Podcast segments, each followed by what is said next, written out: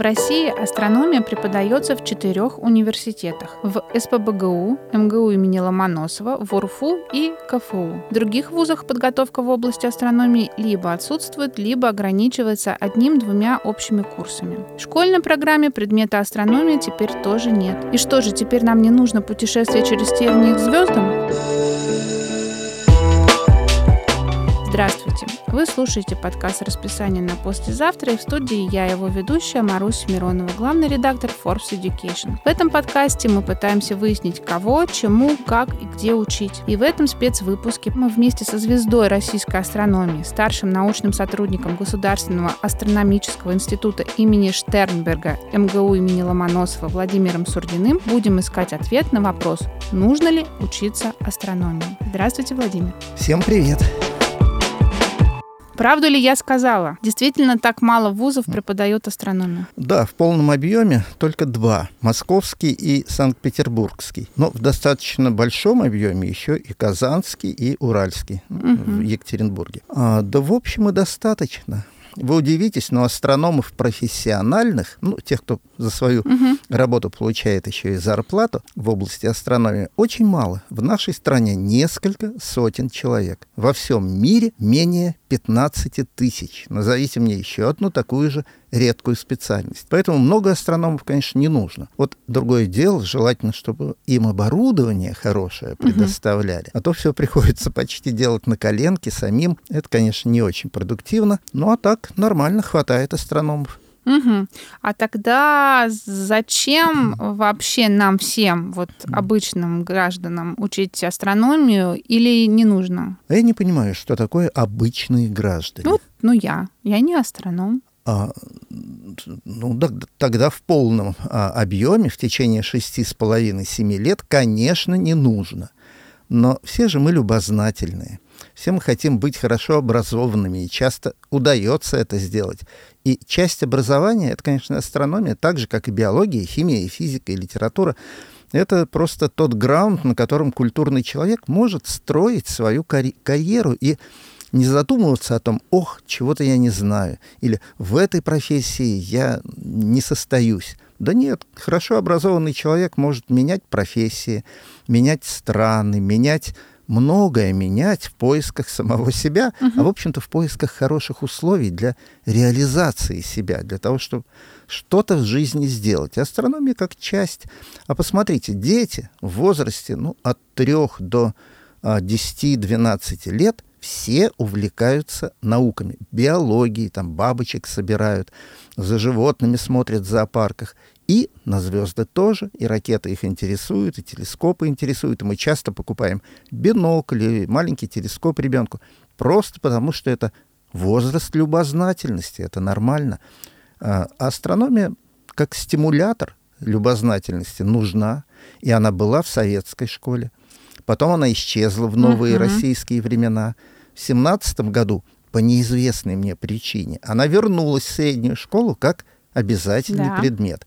Ну, отчасти я, конечно, понимаю причину.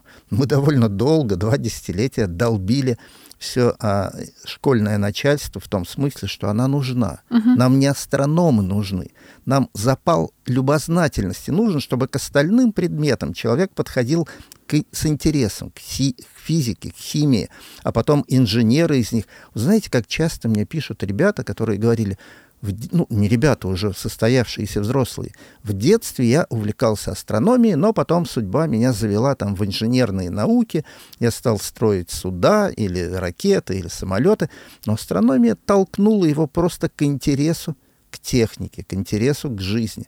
Ну, современная наука — это, в общем, техника, ее не отделишь. А инженеры-то нам нужны. Угу. А как человека сделать заточенным на создание чего-то нового? Любознательность. Другого пути нет.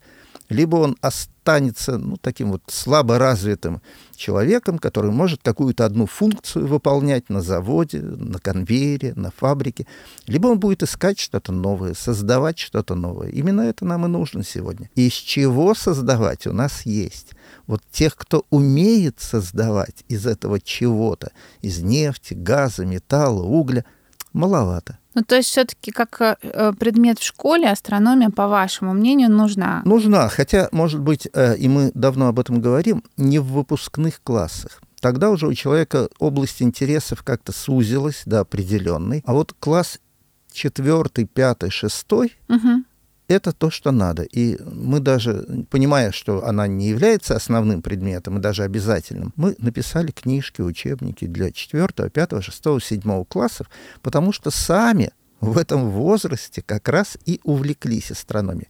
Из моих друзей по астрономическому кружку только я, а нет, два человека из 25 стали профессиональными астрономами, но остальные стали хорошими профессионалами, есть доктор, есть химик, есть военный врач. Ну вот я могу перечислять, архитектор есть.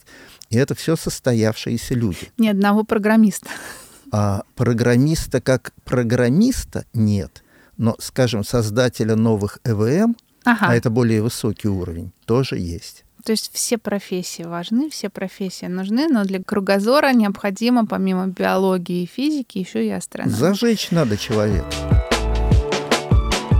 А вы говорите про любознательность у детей предподросткового возраста, получается. А сейчас очень много обсуждают тот момент, что они все ушли в ТикТоки, в Ютьюбы, в общем, ну, в какие-то короткие форматы непонятного контента, на самом деле, никем не регулируемого. Как, по вашему мнению, можно привлечь их вот в сторону любознательности, познания Вселенной, в том числе изучения звезд? Ну, отчасти в ТикТоках тоже тянет любознательность сознательность. Но она такая бытовая. Это скорее, я довольно четко разделяю для себя два слова. Любопытство и любознательность. Так. Любопытство — это вот в замочную скважину посмотреть, угу. что там сосед делает. А это ничего потом не оставит у тебя в голове, никакого нового багажа. Любознательность — это действительно интерес к знаниям, расширение своего кругозора. Да, ну вообще не только электронные средства, но и неэлектронные. В общем, сегодня очень много информации на человека выливается, юному трудно отделить зерна от плевел, нужную от ненужной. Тут, наверное, родители. Не знаю, вот у меня две внучки, и их родителей воспитал я, угу. ну, по крайней мере, половина из их родителей, свою дочку. Я вижу, что эти внучки не увлекаются ни ТикТоком, ни какими-то а, телевизионными развлекательными передачами. Причем никто их не ограничивал. Они просто смотрят на своих родителей, которые не теряют зря времени, читают полезные книжки, смотрят полезные сайты, набирают какую-то новую информацию, в своей профессии продвигаются они био, биохимики. И, и все, и достаточно, достаточно вот примера э, в семье, чтобы э, отгородить э, таким ненасильственным методом от соцсетей. Я недавно лекции читал ребятам, уже школьникам, и а, это была лекция о Циолковском. Я им показал, посмотрите, какой любопытный пример. Он был глух, ну, почти глухой, uh-huh. там, на 90% глухой, почти от рождения. В юности переболел сильно скарлатиной. И, а, казалось бы, он инвалид, но посмотрите, как многого он достиг, хотя жил в провинции. И, по-моему, самым крупным городом был Калуга, остальные были да. еще мельче. А как этому удалось? А вы обратили внимание, что он был глухой? Почему вы думаете, что это недостаток? А может быть, это как раз сузило его интересы до важных и отгородило его от информационного шума. И потом в конце этого рассказа я показал ребятам фотографию. Идет молодой человек, лет 12. У него наушники на ушах, а гаджет, ну, помните, телефон перед глазами. Он идет по улице. Я уж не говорю о том, что его может задавить машина на переходе, но это бог с ним. Его мозг полностью поглощен переработкой информации, входящей через глаза из э, экрана компьютера, через уши, а мозг при этом напрягается переработать эту информацию и не создает, у него просто ресурсов не хватает, ничего нового. Угу. А теперь посмотрите, кто нас в жизни интересует или чем мы можем заинтересовать окружающих? Контентом новым, который мы создаем, оригинальным. Так вы либо загрузили свой мозг входящей информацией, уже кем-то созданной, да, да? либо угу. освободили его ресурсы для создания нового. Вот и все. Альтернативы нет. Но мой был сын ответил, что а какая разница, читаю я книгу и загружаю себя чужим контентом, или я смотрю что-то или слушаю я скажу, чужое. Да. Вы помните, что 90% информации приходит к нам через зрение. Книга — это не зрение, нет. Книга — э, это не за... вы же только читаете глазами. Угу. У вас ресурсы мозга освобождены, чтобы фантазировать о том, что вы прочитали. Вот посмотрите, вы читаете Жюль Верна, там, «15-летний капитан» или какой-нибудь «Полет на Луну из пушки». Или смотрите фильм. Фильм — это мелькание кадров, это колоссальные гигабайты, которые в секунду через ваше зрение загружают ваш мозг.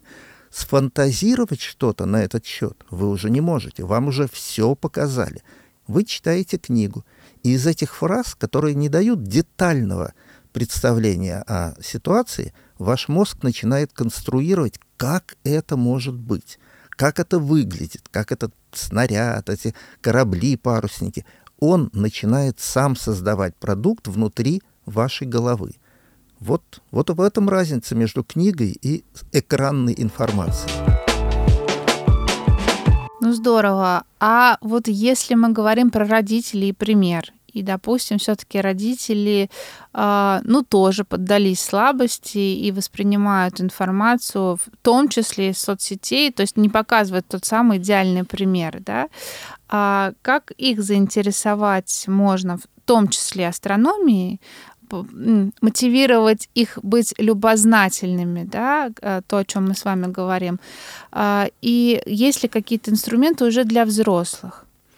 Я думаю, взрослому очень важно в своей профессии добиться высоких результатов. Он уже понимает, чем он в жизни будет заниматься, и ему хочется делать это лучше, чем окружающие. Продвигаться в карьере, в конце концов, да, добиваться большей зарплаты и так далее. То есть двигаться в жизни к большему благополучию. И вот тут проблема – в советское время это было почти невозможно. Мы все были зажаты рамками государственного регулирования, угу. понимали, какую зарплату мы будем получать, что шаг вправо, шаг влево, все равно рамки, все равно стены, ничего не удастся. Потом началась более демократичная жизнь, вот сначала там 2000-х, например, ну, может, с середины 90-х, и у людей появились шансы как-то реализовать себя по-новому. Сейчас все больше и больше а, происходит возврат к обратному. Это понятно. Слишком, а, а, так сказать, своб... большая свобода, она тоже, в общем, а, ее нельзя допускать. Но надо как-то вот искать а, равновесие между тем, что человек должен делать для окружающих, и тем, что он может сделать для себя.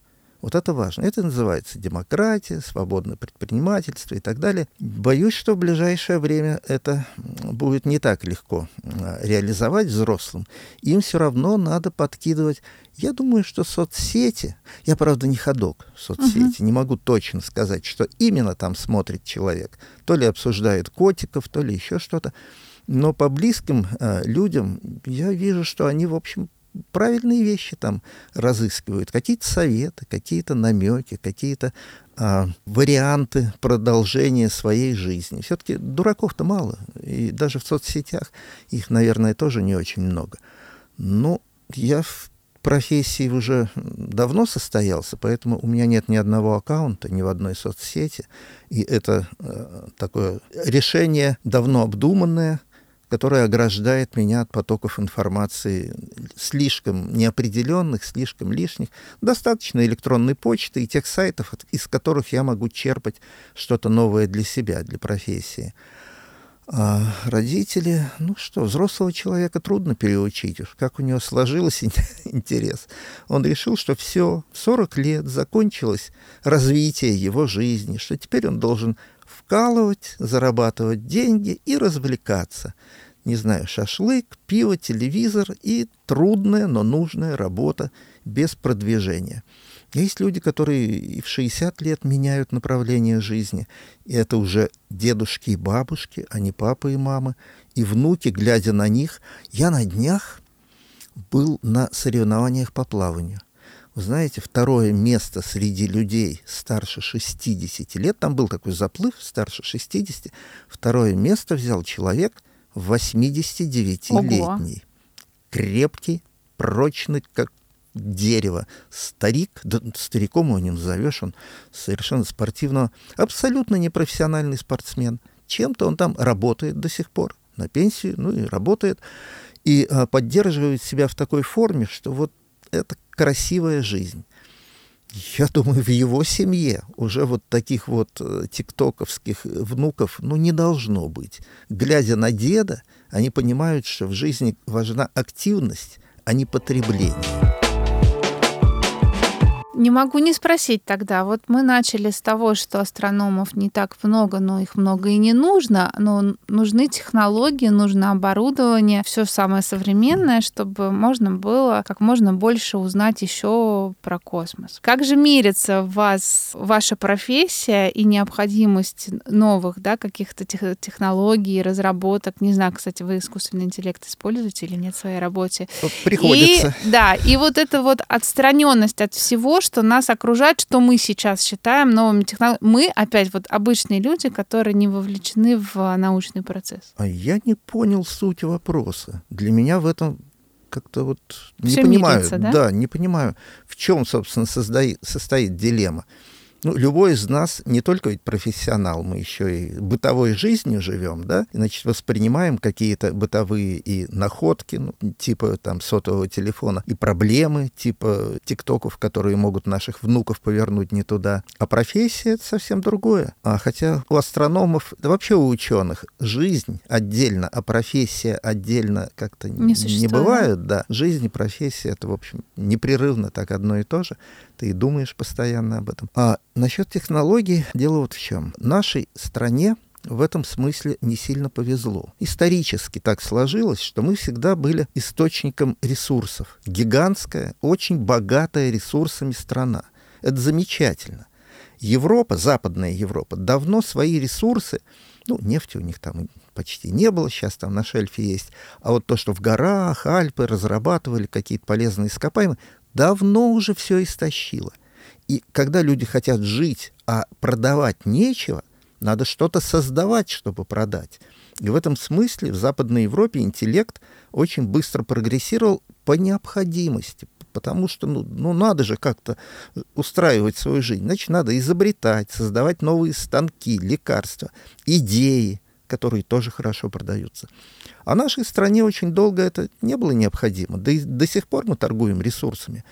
Это, с одной стороны, облегчает жизнь. Пробурил дырку, потекла нефть или газ пошел, и хорошо, и покупай все, что нужно из-за границы. Но это значит, что когда все это кончится, а это уже подходит к концу, это значит, что мы резко обеднеем, что у нас нет закваски инженерной по-настоящему. Ну, кто-то воспримет мои слова, скажет, да вот, опять ругает свою собственную страну. Я болею за свою собственную страну. Я никуда не хочу отсюда уехать. Я хочу, чтобы сюда приходила технология, и даже не технология уже созданная, а желание создавать технику. Вот что. То, что к нам приходит, у них уже было вчера. А желательно все-таки, чтобы у нас это было тоже вчера, а может быть даже позавчера, и от нас шла техника. Я не молодой человек и много видел, и как работают наши заводы. Папа мой работал на автомобильном заводе. И как работает наша электронная промышленность. К сожалению, это в основном копирование. Копирование лучшего, да. Но пока мы скопируем лучшее, там за еще бугром создає, создают еще более совершенное. И мы всегда будем отставать. Конечно, были иногда прорывы, ну вот как атомная бомба, ракетная техника, на которые вся страна мобилизована была, и, к сожалению, я помню, как это было. Меня, а, я ведь иногда это рассказываю в своих подкастах, у меня тоже есть астрономические такие подкасты, и люди говорят, неправда, мы не голодали.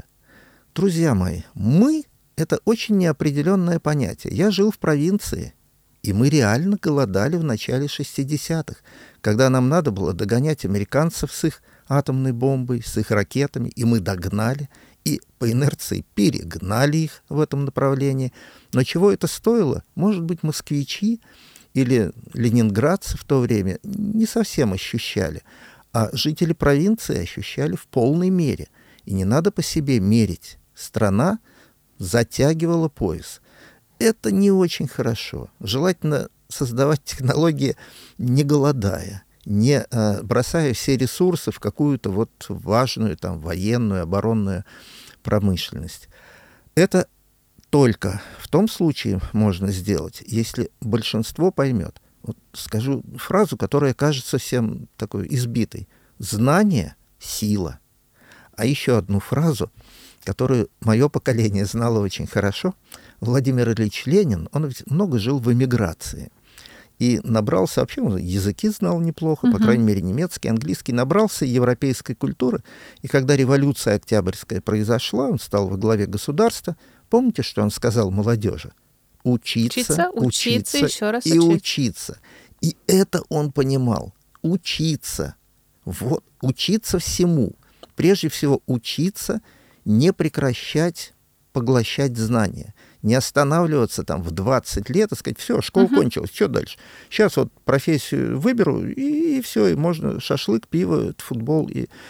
Нет, учиться до последней возможности. И тогда вся ваша жизнь будет интересной и, по-моему, благополучной. Любой хороший работник никогда не жалуется на отсутствие там, продуктов, денег, чего-то бытового. Он хороший работник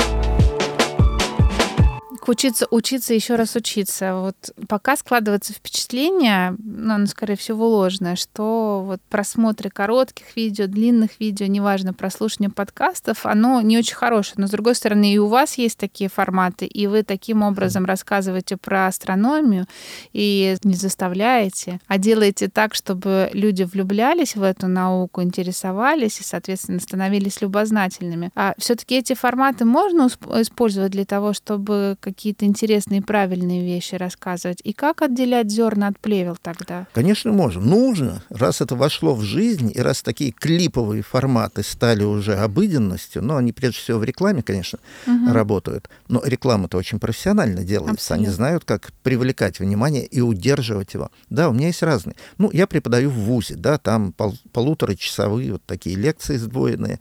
Это тяжело, но люди знают, что это их будущая профессия. Их не надо стимулировать.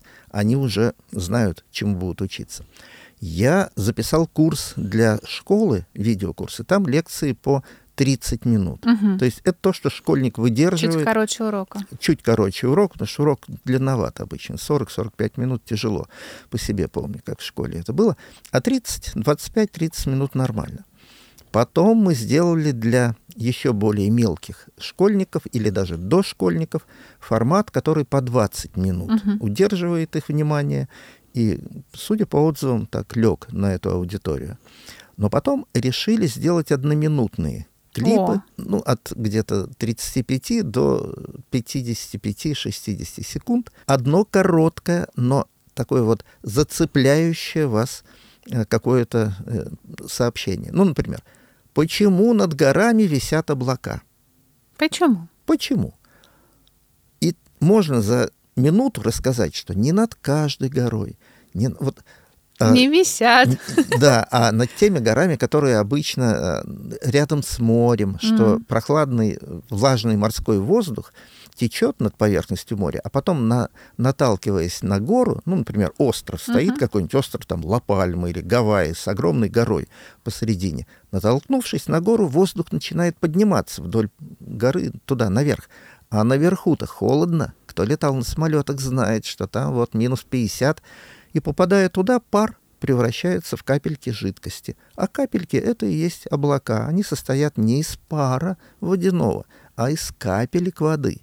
Вот, и всегда над горой висит это место, где пар превращается в капельки, а потом проезжает мимо вершины горы, опускается с другой ее стороны и снова становится невидимым паром.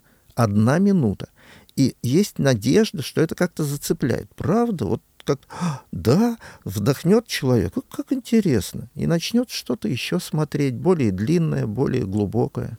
А как ответить тогда на вопрос, почему небо синее? Также интересно. Когда мама своему ребенку объясняла, что вот, знаешь, что есть разного цвета лучи, красные, зеленые, а синие самые короткие, именно молекулы воздуха вылавливают из солнечных лучей только синие, рассеивают их по небу. А мальчик спросил, а фиолетовые-то еще короче? А почему у нас небо не фиолетовое? Вот. Это замечательный мальчик. Этот мальчик далеко пойдет. К сожалению, мама на этот вопрос ответить не могла, потому что она была физик. А надо было быть еще биологом и физиологом. и объяснить, что наши глаза к фиолетовому очень мало чувствительны. Синий мы видим хорошо, а ага. фиолет, а ультрафиолетовый вообще не видим, а фиолетовый слабо. И поэтому синий нам кажется вот преобладающим в свете неба. Это я к тому, что не надо зацикливаться на своей специальности. Тем более родители маленьких детей должны свой кругозор расширять. Биология, химия, фи... химия, один опыт сделайте с ребенком, на кухонном столе сделайте маленький вулканчик. Я недавно сделал для своих внуков. В общем, мы прожгли стол кухонный. Ого. Но вулкан работал классно. Рецепт называть не буду, он очень простой. Ну, скажу только, что в основе марганцовка, марганцево-кислый калий, а вот что туда надо капать, догадайтесь сами. Угу. И берегите стол. Да, обязательно подложите какую-нибудь непрожигаемую... Ну, стол, да, прогорел. Ну ничего страшного, зато какой Дети были в восторге.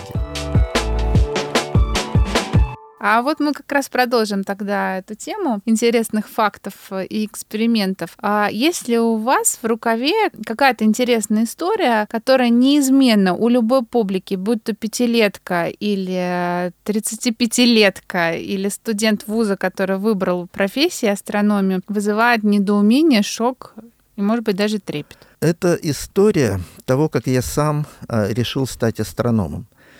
В школьные годы, в старших классах, увлекался многим. Химия, физика, вот столы прожигал э, марганцовкой. А много чем. Астрономия была не преобладающей. Но один раз произошла такая история. Это был, по-моему, 1968 год. Тогда по центральному телевидению, а другого не было, устроили Олимпиаду заочную. И одна из задач звучала так. Из какой точки земного шара надо выйти, чтобы, пройдя 100 километров на юг, затем 100 километров на восток и 100 на север, вернуться в исходную точку? А я-то ходил в астрономический кружок, ну и мы все собрались. Ну, такая примитивная задача. Ну, понятно же, из какой точки. Сто на юг, сто на восток и сто на север. И вернуться в исходную... Ну, понятно. И написали быстренько ответ, послали письмо бумажное. Друг, других-то не было. Я шел домой и думал, странно. А мы жили-то в провинции. В Москве настоящие астрономы придумали такую простую задачу, что мы ее тут же решили. Нет, они, наверное, что-то не, что-то не так. Должно быть какое-то более хитрое. И пока я шел к дому, я нашел это хитрое решение. Нашел, написал свое письмо. Отдельно, потому что кружок редко собирался. Угу. И получил ответ из Москвы. Молодой человек, а ведь мы сами не знали, что есть такое решение. И тут впервые у меня возникло какое-то чувство собственного а, даже не достоинства, а... Значимости какой-то. Да, уверенности, что я тоже что-то могу, что у меня какие-то есть возможности а не только чужое узнавать, но и другим что-то новое демонстрировать. Это было очень важно. Ну, вот такая история. Кстати, нашим слушателям эта задача тоже может быть интересна. Попробуйте найти такие точки на Земле. Ох, ребята, давайте и присылайте нам письма, мы их потом Владимиру покажем. Может быть, вы снова какое-то нестандартное решение найдете. А что вы думаете? Прошло 40 лет. И теперь уже я, как астроном, занимался с ребятами в Сибири, там мощная летняя школа была математическая, ребята продвинутые были. И придумал задачу похожую, но, естественно, немножко другую. Звучала она так — из какой точки земного шара надо выйти, чтобы, пройдя 100 километров на юг, 100 километров на восток, 100 километров на север и 100 на запад, вернуться в исходную точку? Ну это же просто, сказали uh-huh. все. Мы же математики. И они нашли решение. Да, сказал я, вы нашли правильное решение. Его я опубликовал в своем задачнике. Ну что ж, поехали дальше. Поехали мы, а на утро Подходит ко мне мальчик, это лагерь был, мы там несколько дней жили, и говорит, а знаете, есть еще одно решение. Да нет, говорю, не может быть. Нет, есть. И он мне его показал. И тут я понял, что я был первой ступенью в этой ракете, а он уже вторая, и дальше полет будет проходить без меня.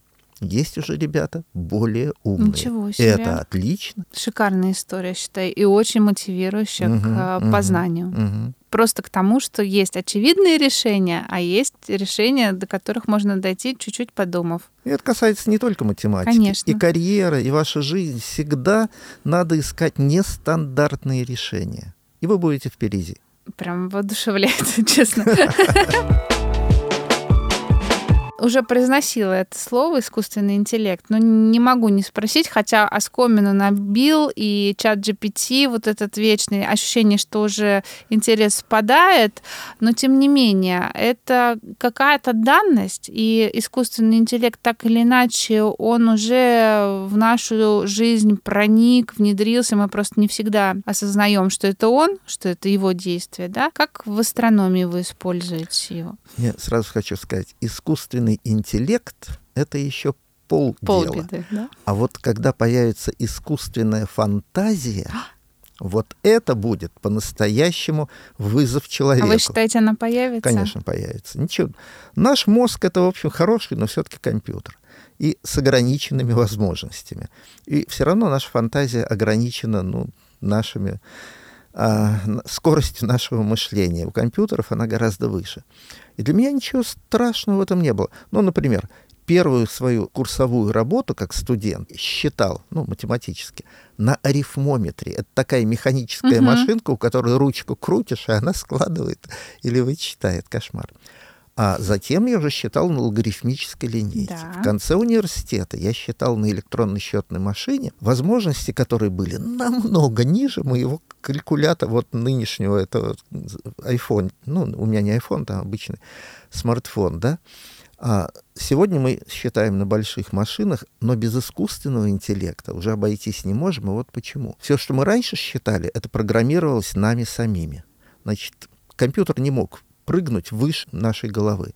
Сегодня не хватает э, этого подхода, и мы учим компьютер технической работе, которую раньше мы выполняли своей головой. Ну, например, я фотографировал небо на фотопластинке, такие стеклянные пластинки, может быть, кто-то помнит, фотопленка, фотопластинки. Очень муторно надо было проявлять, закреплять, потом рассматривать в лупу изображение звезд и галактик и потом только обдумывать, что же ты увидел и что имеет смысл там, как научный продукт продемонстрировать. Сегодня телескоп-робот фотографирует сам. Утром в нашем компьютере миллион фотографий, которые просто глазами не просмотреть. А на следующее утро еще миллион, а потом еще миллион. Ему научили компьютер, это и есть искусственный uh-huh. интеллект, технической работе. Пересмотри-ка 3 миллиона звезд сегодня и реши, какая из них вспыхнула, каким образом, что это за тип звезды. Или посмотри на 200 тысяч галактик, которые мы сегодня сфотографировали, и классифицируй их, где там спиральные, где эллиптические, где взрывающиеся, квазары, пульсары нашего ресурса. Мы астрономы, нас мало. Нам еще надо попить, поесть, поспать. Эта штука работает и выдает нам сливки. Она отселектирует все малоинтересное и выдает только то, что действительно новое, то, что надо обдумать своей головой. Она этого не сможет. Искусственный интеллект — это станок. Угу. Станок быстро работает, но однотипно. Станок не может изобрести скульптуру, ее только скульптор может сделать. Но станок может предварительную обработку какую-то, камень очистить, придать ему какую-то первоначальную форму. Это уже делают, там 3D-принтер. Вы видели когда-нибудь великолепную новую статуэтку, сделанную 3D-принтером? Нет. Великолепную Пока... нет, просто, нет. просто Примитивную, да, может. Так что человек всегда на последнем этапе все еще остается творцом. А вот искусственная фантазия, боюсь, уже отодвинет человека подальше. Она и стихи будет писать, и новые пьесы и литературные произведения придумывать, а мы будем ими зачитываться. Ну, в конце концов, мы ездим на автомобилях, с которыми не можем соревноваться ни в скорости, ни в комфорте, но они работают для нас. Пусть для меня искусственная фантазия хороший детектив напишет. Я скажу ей спасибо. Может быть, там не будет оплошностей, да, которые можно легко вычислить. Конечно, конечно. Как в детектив, который люди пишут. Хорошо, а через сколько лет эта искусственная фантазия может появиться? О, это невозможно предвидеть. Я люблю фантастику, особенно начало 60-х, когда я сам был в начальных классах школы. И вот никто, никто практически из фантастов не предвидел современной электроники, вот этой самой крутой электроники, которая сегодня у нас в кармане. Никто. Были, мой отец отчасти тоже был инженер-электронщик, и он мне говорил, ты знаешь, ведь будут такие времена, когда будет стоять перед тобой вот такой же радиоприемник, это такой кирпич uh-huh. на столе, и там будет экран, и ты сможешь поговорить с каким-нибудь своим другом, далеко находящимся.